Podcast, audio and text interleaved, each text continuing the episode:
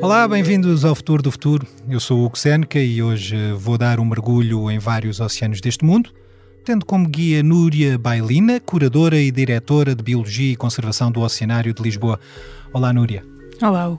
Núria Bailina licenciou-se nos anos 90 em Ciências do Meio Aquático pela Universidade do Porto e logo encontrou trabalho naquele que ainda hoje é um dos ex-libris da preservação da vida marinha na Europa. Nada mais, nada menos que o Oceanário de Lisboa, que estreou por alturas da Expo 98. Começou como aquarista ainda antes da inauguração e ascendeu na carreira ao longo dos anos, ao mesmo tempo que participou na redação de livros e artigos científicos sobre a preservação da vida selvagem. Na primeira década do século, tirou uma pós-graduação em liderança e participou no projeto da União Europeia conhecido como Coral Zoo. Em 2016, assume a direção de Biologia e Conservação do Oceanário de Lisboa. Tem 52 anos, é membro do Comitê Diretivo do Grupo de Estudo de Tubarões e Raias da Associação Europeia de Zoos e Aquários e participa no grupo de especialistas de tubarões na União Internacional para a Conservação da Natureza. Vai para aqui um bom ambiente neste episódio, não vai? É o que dá a ter convidados interessantes que tornam o ritmo da conversa verdadeiramente elétrico, ainda que não tanto como um Audi Q8 e-tron. E como no podcast já se falou de uma bateria de temas, acaba por servir também de deixa perfeita para falar da autonomia das baterias que vão até aos 578 km.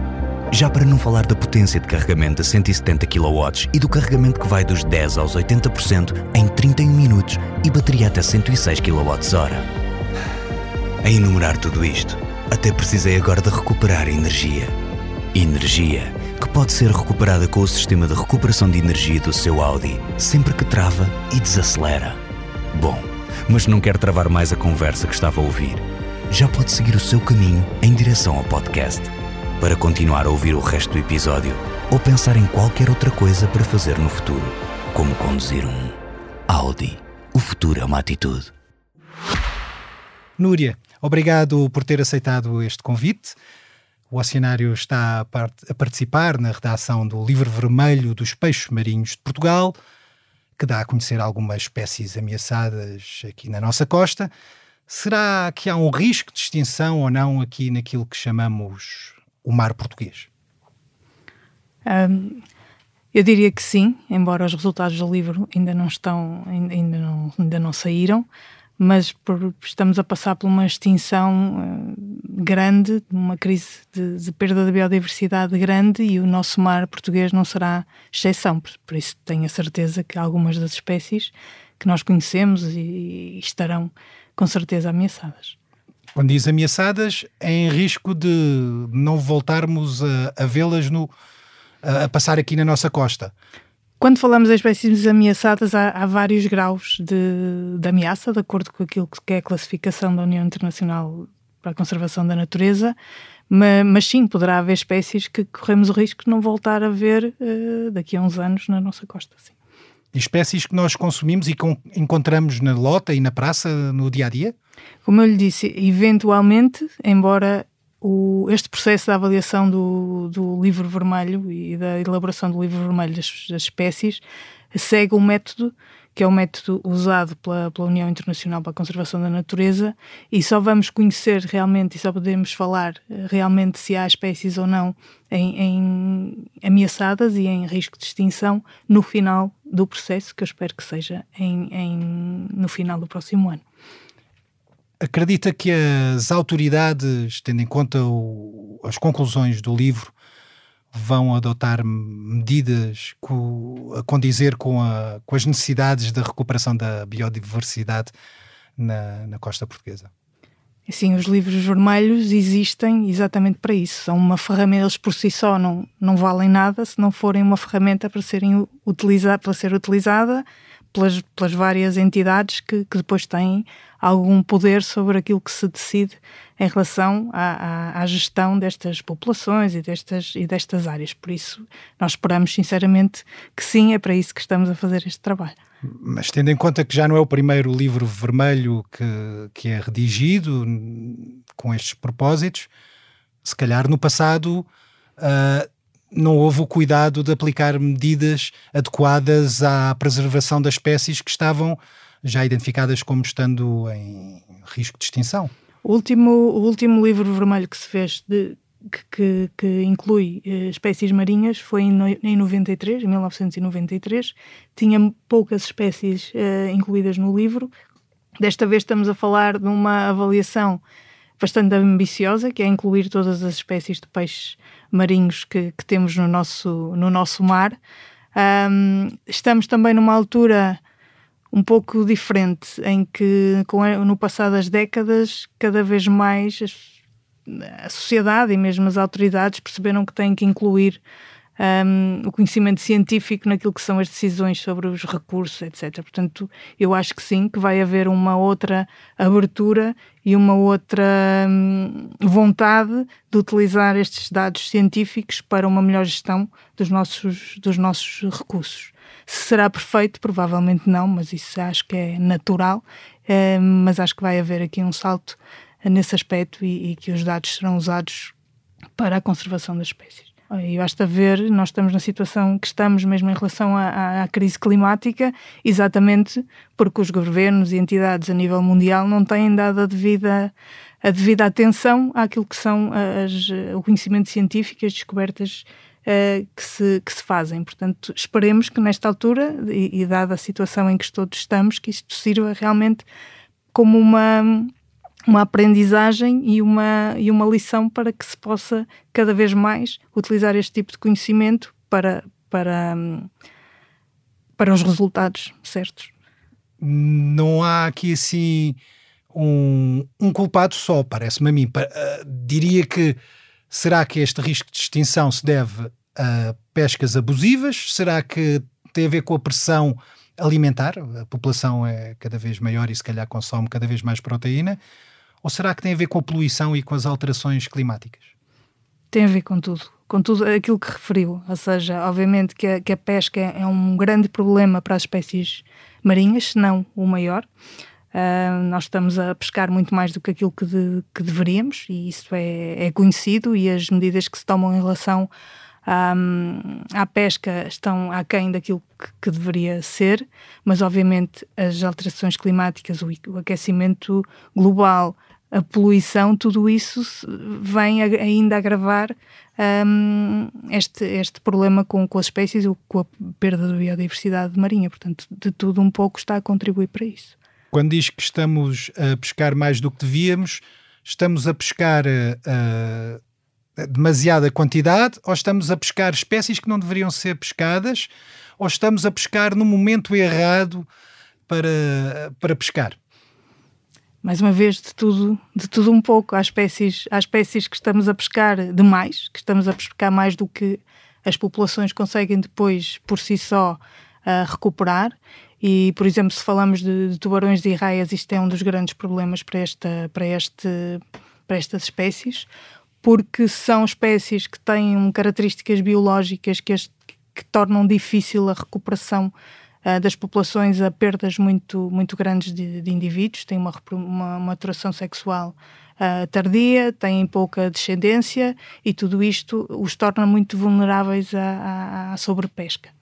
E por sua vez, se nós pescarmos as presas uh, habituais dessas espécies, eles passam fome e acabam por uh, ou desaparecer ou morrer, não é? Também, claro que sim. Portanto, isto, tudo isto, tudo aquilo que mencionou, são, são fatores que, que, que contribuem. Realmente estamos a pescar demais, estamos a pescar uh, algumas espécies que não devíamos, estamos a, a, pescar algumas espécies em alturas que não devíamos, por exemplo, medidas de proteção sazonais que, que protejam, por exemplo, zonas de, de reprodução de certas espécies, são tudo medidas que podem ser implementadas e que irão com certeza ajudar na, na recuperação das populações. Imagino que deverá ficar com alguns sentimentos contraditórios quando vê as autoridades nacionais e se calhar de outros países também um, a vangloriarem-se ou, ou, ficarem a darem-se por satisfeitas quando conseguem aumentar a cota de pesca de determinadas espécies em determinados locais no Atlântico.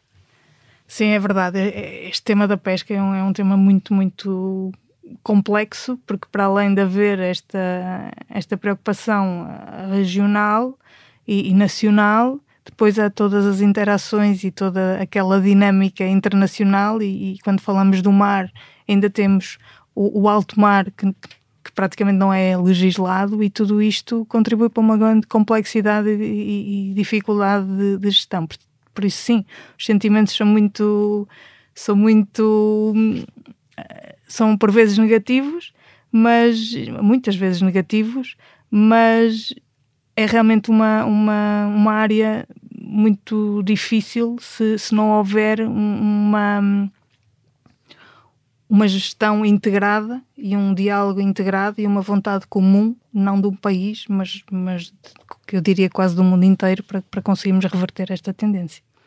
Será que a aquacultura que está a expandir-se, até mesmo uh, no meio do oceano, uh, será que a, a aquacultura, diria, dizia eu, contribui para, para melhorar ou para piorar uh, este panorama atual? A aquacultura é muito, é muito necessária, sim, para, para, para mitigarmos este efeito da pesca no meio natural. No entanto, hum, depende das aquaculturas, a forma como é feito, o que é que estamos a destruir para hum, implementar essas aquaculturas, aquilo que estamos a, a, destruir também no sentido de que é muito diferente uma aquacultura intensiva de uma aquacultura extensiva. Portanto, eu diria que, que que a aquacultura sim terá que ser uma, uma solução, mas não é qualquer aquacultura, não é de qualquer espécie, não é de qualquer maneira. Vamos agora para uma, uma última questão aqui neste capítulo. O que é que faz ao certo um centro de sobrevivência de espécies da Organização Internacional de Conservação da Natureza? Parece-me que é o estatuto que atualmente o oceanário tem.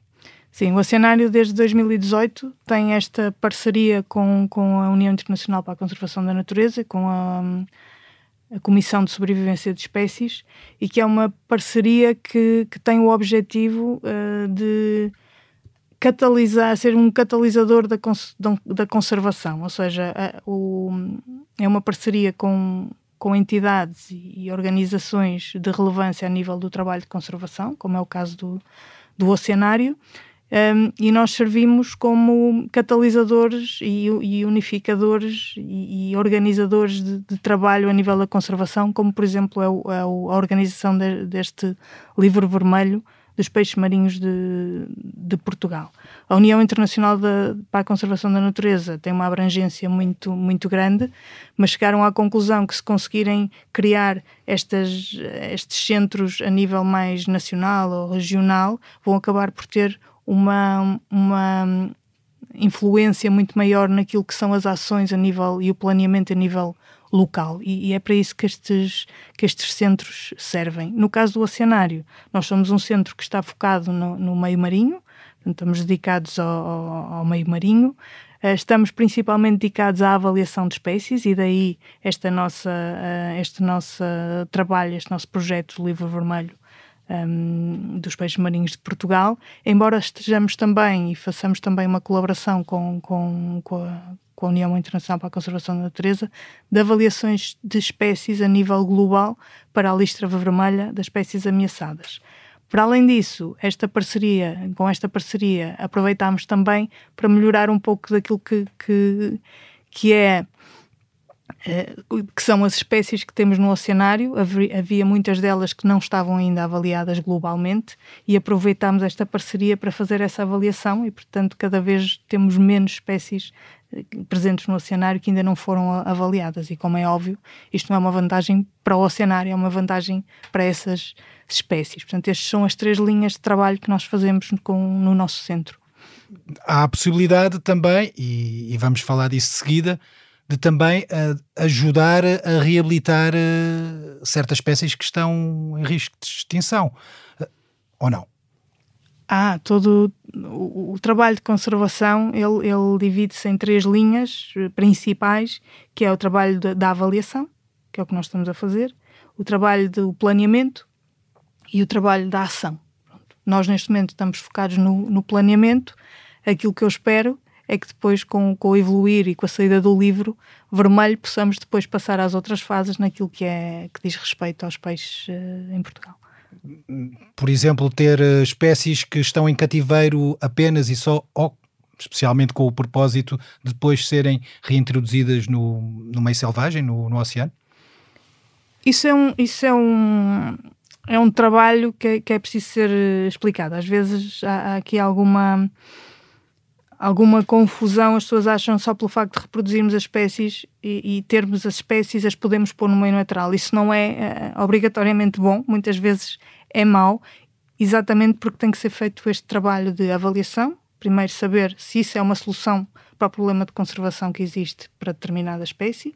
Se for, há que haver um planeamento e perceber, ok, se é necessário introduzir animais na natureza, então quais são os animais sabemos qual é a espécie, mas temos que saber se, se é a população certa, se é a genética certa, qual é a forma, como é que o podemos fazer, para depois sim passar à, à ação. Portanto, isto é um processo longo, uh, metódico, uh, que tem que ligar a muitos detalhes, e é esse trabalho que cada vez mais os aquários, e, e neste caso os oceanários, têm vindo uh, a integrar e a, e a participar deste tipo de, de ações. É algo que só ultimamente é que hum, a comunidade de conservação mundial uh, percebeu que realmente que os, os zoos e os aquários têm um papel muito importante nesta, nesta Nesta, nesta, função. Nesta função da conservação. E há, e há até exemplos uh, recentes que, que eu sei que nos pode dar, porque uh, já me referiu antes desta entrevista,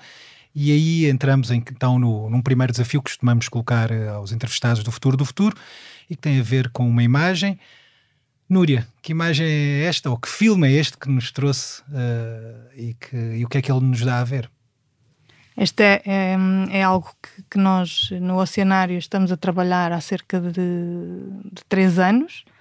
Um, é um trabalho muito, muito gratificante e tem a ver com a conservação ou a reprodução sexuada de, de corais. Os recifes de coral uh, são, são áreas muito ameaçadas e, e, cerca de 25% da biodiversidade marinha depende de, dos recifes de, de, coral e, portanto, é super importante uh, conhecermos melhor um, o que se passa nestes ambientes. E uma das formas de o fazermos é exatamente percebermos estas e controlarmos um, a indução da reprodução. Para... Bom, entramos aqui sim no vídeo, sim. entramos aqui na intimidade dos corais que estão precisamente uh, em aquário no, no Oceanário de Lisboa. Exatamente, estes corais que, que estamos a ver são, são corais que nós temos no, no, no Oceanário. Um, temos um, um sistema uh, especial, um, digamos, um aquário especial que, que, simula aquilo que são as condições da natureza e aquilo que estamos a ver é a, a libertação dos gametas, ou seja, da parte masculina e feminina, para que haja a, a, a fecundação e, e, e, o, e, o, nascimento de novos, de novos corais. Estes, estes animais, porque os, os, corais são animais, estes animais têm uma forma muito interessante de, de reprodução. Uh, eles têm um dia no ano, ou vários dias no ano, mas uma altura muito específica do ano em que todos estão síncronos e libertam os gametas, que são essas bolinhas uh, mais claras que vemos a sair lentamente do, destes ramos avermelhados que se vêem aí na imagem. Isto são, são uma conjugação de ovo, ovos, óvulos e, e, e, espermatozoides que saem na forma daquelas esferas uh, e que depois, ao subirem uh, na coluna d'água, se começam a desfazer e começam-se a libertar tanto o esperma como os ovos e depois há ali uh, milhares, milhares, milhares de, de, de gametas e aí vai acontecer a fertilização. Quando a fertilização acontece, um, formam-se larvas que ficam livres na coluna d'água durante alguns dias e que depois procuram um local no, junto ao, ao, ao, sol, portanto nas rochas ou junto a outros corais, onde se vão um, como nós dizemos, assentar e depois eh, vão formar um, um novo coral.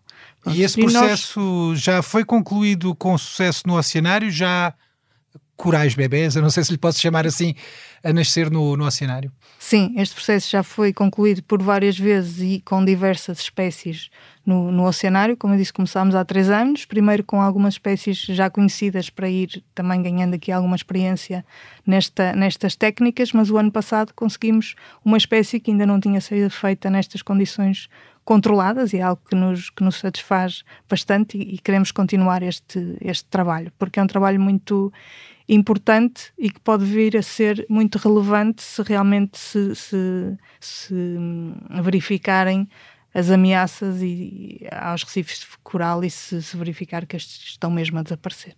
Ok, tiveram sucesso um, na reprodução do, dos, dos corais, esses corais uh, já se reproduziram, repetindo a ideia, e agora vão ficar, vão permanecer no, no oceanário ou vai haver uma, uma tentativa de reintroduzi-los uh, no oceano? Não vai haver tentativa de reintroduzir no, nos oceanos, no oceano. Aquilo que, nós estamos a fazer é exatamente um trabalho preparatório, ou seja, um, estudar estes processos em várias espécies, conseguir documentar como é que se faz para cada espécie, porque não é igual para todas, para que esta informação depois, em caso de necessidade, possa ser utilizada um, no meio natural. Mas para isso não podem ser aqueles corais que nós temos agora no, no, no oceanário, até porque para que haja um, um, programa de reintrodução de espécies é preciso ter em conta uma outra uma série de requisitos, como eu estava a dizer, a como nível genético, exato, uma série de requisitos antes de podermos fazer. Mas este é um trabalho preparatório que, que, que tendo êxito, depois consegue um, proporcionar que isso se faça no meio natural e que, e que, e que hajam ações concretas de conservação com as espécies que estamos a estudar. Uh, a maioria dos visitantes do, do oceanário há de achar que, bom, que é uma instituição que está, que está presente em Lisboa e que, e que não sai dali do, do, do Parque das Nações. Uh, mas não é bem o caso.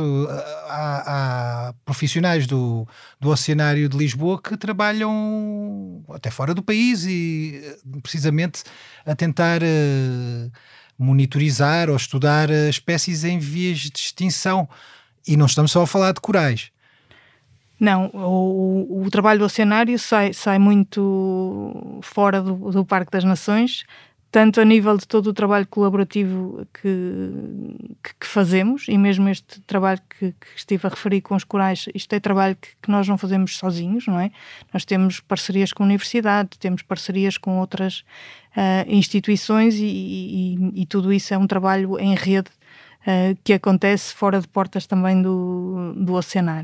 Temos também uh, projetos que apoiamos a nível de conservação uh, nos locais onde os problemas realmente acontecem com, com as espécies. Eu posso dar alguns exemplos. Nós, desde 2012, que apoiamos o, o, projeto, o programa TATO, que é um projeto de conservação de tartarugas marinhas em, em São Tomé. Um, é um projeto muito, muito interessante e que para mim uh, representa aquilo que é realmente um projeto de conservação bem, bem sucedido.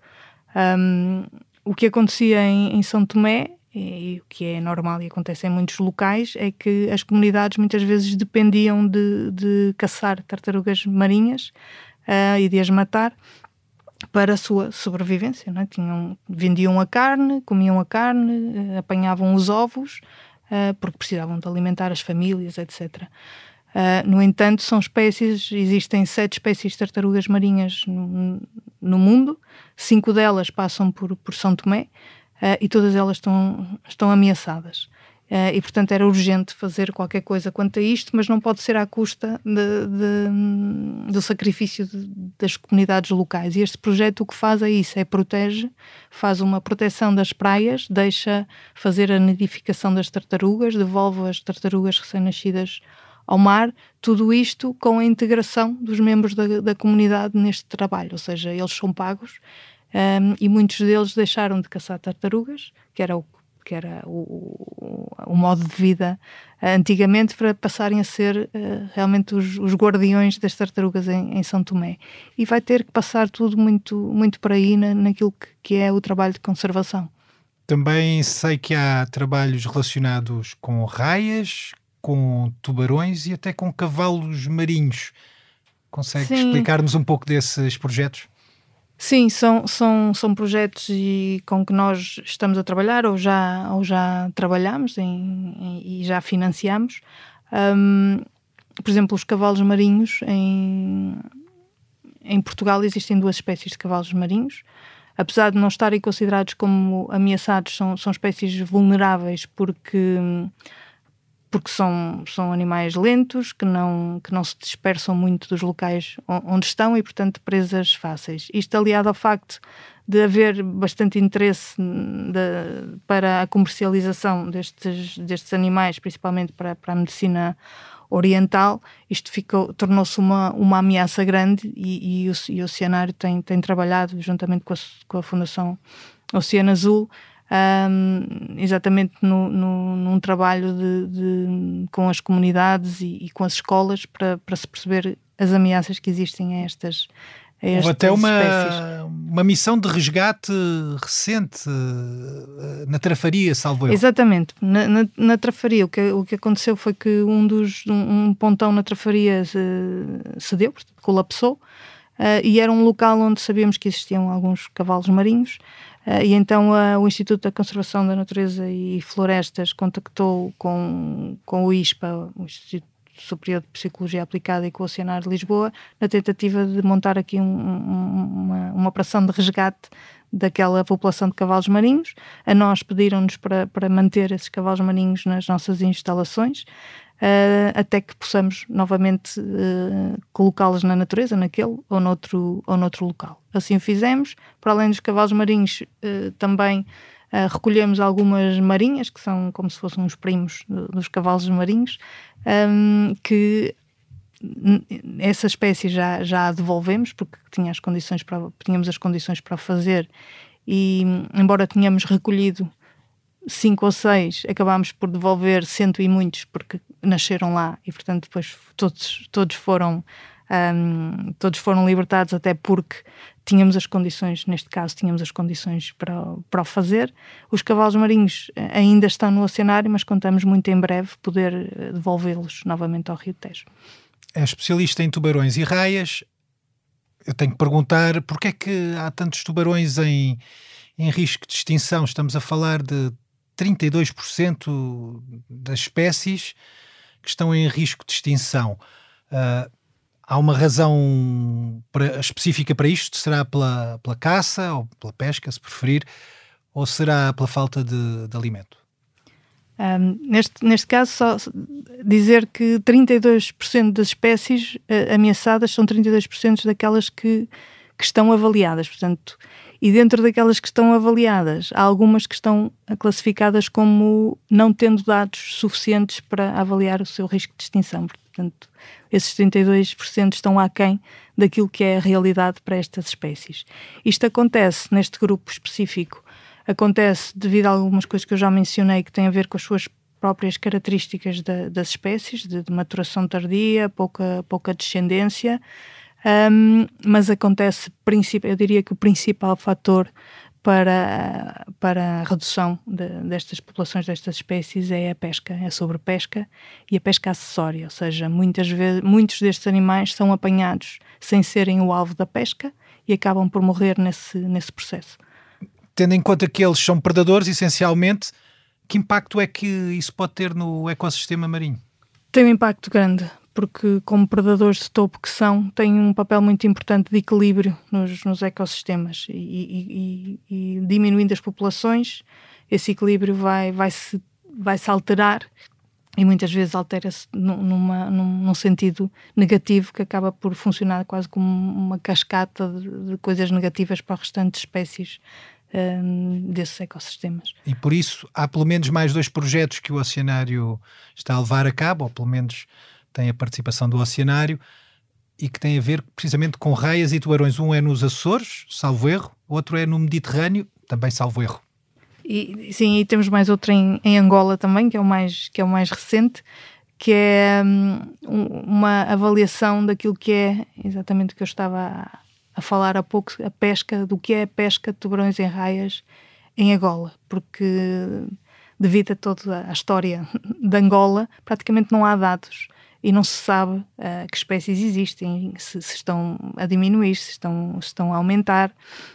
E está a ser feito um trabalho com este projeto que se chama Angola Elasmo Project, fazer um trabalho para fazer esse, exatamente essa avaliação de como, como, como estão as populações de raias e tubarões em Angola e essa avaliação está a ser feita através da, da pesca, ou seja, de visitas regulares aos portos de pesca, aos portos de desembarque, um, para ver qual é a situação. A, a situação é, é, é, um bocadinho assustadora, mas obviamente depois no meio de todos estes problemas depois também há boas notícias, como por exemplo a descoberta de espécies que se pensavam extintas e que afinal ainda existem e ainda se encontram. Portanto, este, tudo isto é, é, é muito dinâmico e tudo isto prova que se sabe ainda tão pouco daquilo que se passa debaixo d'água e principalmente no, no mar que, que, é muito importante continuar estes, estes trabalhos de, de pesquisa e de, de, de, conhecimento destas, destas espécies. Uma frase para, para os projetos nos Açores e, e no Mediterrâneo.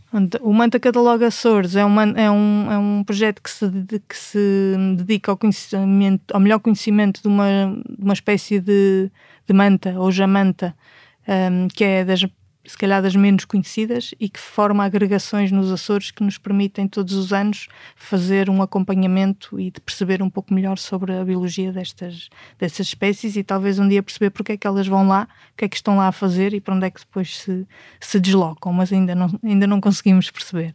E no Mediterrâneo é um, é um projeto que, que temos com o ratão-bispo, que é um, uma espécie criticamente ameaçada, um, e, e, e, também se, se debruça exatamente para perceber um pouco melhor quais são os habitats que eles mais que esta espécie mais utiliza, se existem zonas onde estão os juvenis e zonas onde estão os adultos, como é que é esta dinâmica para depois poder informar as autoridades competentes no sentido de se poderem um, se poderem uh, adotar medidas que façam a proteção nos sítios certos, na altura certa, das espécies certas.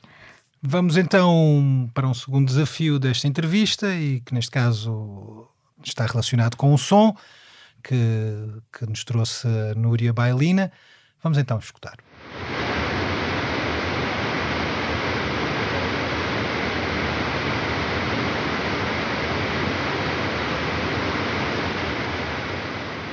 Núria, que som é este que estamos a ouvir? Uh, onde é que ele foi captado? Isto é um som que para mim é muito, é, é muito familiar, porque é, é, um som do meu, do meu dia a dia. É o som de, que, que ouvimos quando, quando estamos junto à, ao topo do aquário central do, do oceanário. Quem já fez uma visita de bastidores do oceanário conhecerá, saberá do que eu estou a falar. E como o meu escritório dá diretamente para essa área, é algo que eu ouço todos os dias e que para mim é, é, é um som que faz parte uh, do meu dia a dia. Há uma pergunta, talvez um pouco inusitada, que eu tenho que fazer. Sempre que entramos no oceanário, vemos várias uh, espécies em, em coabitação pacífica. De certeza que aquelas espécies não se atacam umas às outras, não se comem umas às outras? Isso é uma pergunta que nos fazem muitas vezes e que faz todo, que faz todo o sentido. Um, o Oceanário de Lisboa foi um dos primeiros aquários a ter um, um aquário de, que nós chamamos de multi-específico, ou seja, com muitas espécies, com portadores e presas daquela dimensão e daquelas características. E, portanto, é, é, foi um desafio muito, muito grande um, começar a, a, lidar com, com todas essas dinâmicas. Um, este desafio só se consegue uh, ultrapassar devido a, a uma série de, de, de, técnicas que nós usamos para, para hum, gerir as espécies que estão, que estão no, dentro do, do aquário. Um, não é verdade que, que, isso nunca acontece, isso já aconteceu e acontece pontualmente. Um, não nos vamos, não, não, não vale a pena e dizer é que... às pessoas que não, isso acontece. E o que é... fazem nesses momentos? Pronto, não é o que fazemos nesses momentos, porque nesses momentos não há, não há, já não há mais nada a, fazer. Um, aquilo que acontece, como eu estava a dizer, são, são coisas muito pontuais e que normalmente têm a ver com outras, um, outras circunstâncias. Por exemplo, se houver algum, nós temos um grande cardume de, de cavalas no, no, no, aquário central. Se por acaso há um animal doente no meio desse cardume, se esse animal se afasta do cardume, o mais provável é que um, um dos predadores o vá o, o vá apanhar. Isto é o que acontece, é a lei da natureza, é o que acontece no mar e, obviamente, acontece pontualmente ali. Uh, aquilo que nós fazemos e aquilo que é o nosso trabalho diário é exatamente um, ter uma forma de alimentar, uma forma de escolher as espécies, uma forma de introduzir e retirar animais do tanque e mais uma outra série de, de rotinas que temos que, que fazer um, que o façamos de forma a minimizar um, esse tipo de, de ocorrências. E, e, é isso que acontece. Portanto, nós temos estações de alimentação eh, diferentes para grupos diferentes de animais, para espécies diferentes, exatamente para os. sabendo que, que a altura da alimentação é mais, uh, se calhar, uh, propícia a esse tipo de, de interações, então nós vamos, uh, vamos separar aqueles grupos que nós sabemos que se estiverem juntos poderão ter mais interações. Uh, se temos animais doentes no, no, tanque e se vemos ali um comportamento diferente que pode ser arriscado, o que vamos fazer é retirar uh, esse animal, perceber o que, é que, o que é que se passa e depois, quando estiver tudo bem, voltar a, a colocá-lo.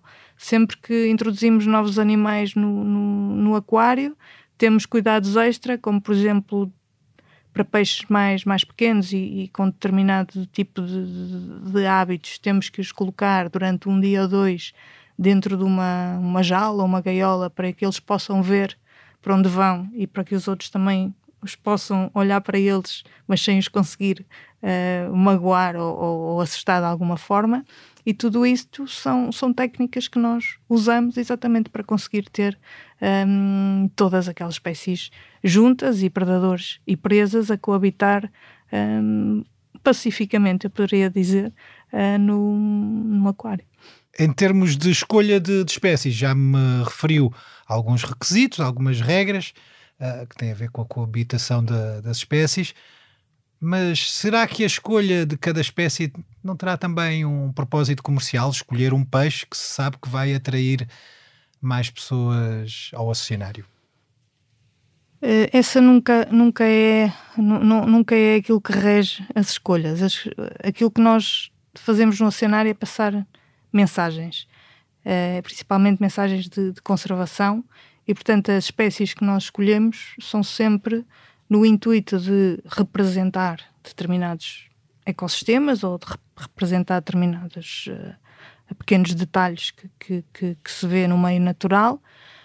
Um, a questão da, obviamente, há animais mais atrativos para o público do que outros e isso será tido em conta, mas nunca uh, fica à frente daquilo que é aquilo que queremos, da mensagem que queremos passar. E se houver uma espécie que passa uma mensagem melhor e que nos será mais fácil transmitir essa mensagem ao nosso público e se for e se essa espécie tiver todas as outras condições para que se possa dar bem naquela situação, então vamos escolher essa, essa espécie. Há vários oceanários que não, que não fazem parte do, do mesmo grupo em que vocês se encontram, de, de trabalhar para uma reabilitação, uma conservação da, das espécies em extinção ou que, ou que vivem na, na, vida selvagem. Esses oceanários não podem, de algum modo, ter eh, uma, uma participação um pouco perversa ao escolherem ao sentirem-se tentados a escolher eh, espécies que estão em vias de extinção para ter mais audiências? É assim, cada vez mais hum, há esta preocupação da, conservação. Eu, eu acredito que aquelas instituições que não, que não tiverem essa missão, mais tarde ou mais cedo, vão, vão desaparecer porque, porque o público tem uma exigência hoje em dia muito diferente daquela que tinha uma, duas décadas atrás, e isso é visível todos os dias. Um, cada vez mais também, mesmo a nível da lei, seja europeia, seja portuguesa, há, há uma obrigatoriedade de, de, de, participar em atividades de, de conservação, em atividades de, de investigação e, e, e, esses, e, portanto, essa tendência eu acho que é cada vez menor. Obviamente que é como tudo, há, há, instituições que trabalham de formas diferentes e com filosofias diferentes, mas eu acredito que cada vez menos vai haver essa, essa tendência. Vamos terminar então com uma, com uma mensagem mais otimista. Será que os oceanários, ou os aquários, preferir, poderão ter um papel importante um dia, quando não houver mesmo biodiversidade suficiente nos oceanos? Será que deveriam ser criadas zonas de proteção nos oceanos ou multiplicar essas zonas, tendo os oceanários por eh, principal eh, epicentro da recuperação das espécies? Eu acho que, que se isso acontecer, se não tivermos, se não tivermos animais no, no mar, então quer dizer que nós falhamos, que os aquários e os oceanários falharam. Portanto, é, eu acho que nós, todos nós estamos a trabalhar para que isso não aconteça e todo, todo este tipo de trabalho que eu tive aqui a descrever uh, concorre e, e, contribui exatamente para isso, para que isso não aconteça. E eu acredito que os, que os aquários cada vez mais terão um, uma, uma missão muito importante a esse nível porque infelizmente ao desaparecer em determinadas espécies, ao termos menos acesso, se calhar vão ser os únicos locais onde nós vamos, onde as pessoas em geral vão poder ver determinado tipo de, de, de ecossistemas, determinado tipo de animais. E portanto eu acho que sim, que, que, que, que os aquários têm aqui um contributo e têm que fazer por isso, para que esse contributo seja efetivo. Chegamos assim ao fim da nossa entrevista com Núria Bailina. Voltamos na próxima semana com um novo entrevistado em posição privilegiada para nos mostrar como é que a ciência e a tecnologia vão evoluir nos próximos tempos. Eu sou o Hugo Seneca, a sonoplastia esteve a cargo de João Ribeiro e Margarida Marques. Pode ouvir-nos nas várias plataformas e também no site do Expresso. Até lá já sabe, o futuro faz todos os dias.